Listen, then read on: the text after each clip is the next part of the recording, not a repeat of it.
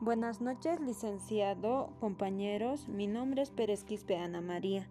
Bueno, la importancia del dinero en nuestra forma de vida actual ha originado que sea presta, que preste mucha atención a cómo se administra nuestros mismos, tanto como para personas en sus vidas cotidianas como para las empresas.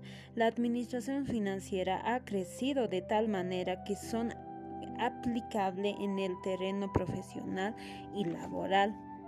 Bueno, la administración financiera también se puede decir genera, ¿no? Eh, genera muchos beneficios a las personas, brindándoles la oportunidad de acceder al plan de vida, evitando endeudarse, gastando más de lo que se puede pagar y principalmente dándoles una estabilidad económica a través de mejorar uso del dinero las finanzas personales se refiere al mejorar mejor, mejor y administración de dinero y bienes de individuo o familia.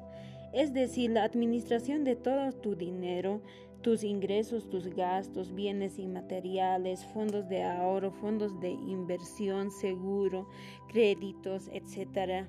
En sus análisis se incluyen no solo los ingresos y gastos recibidos o pagados durante la vida, sino también las herramientas o productos financieros.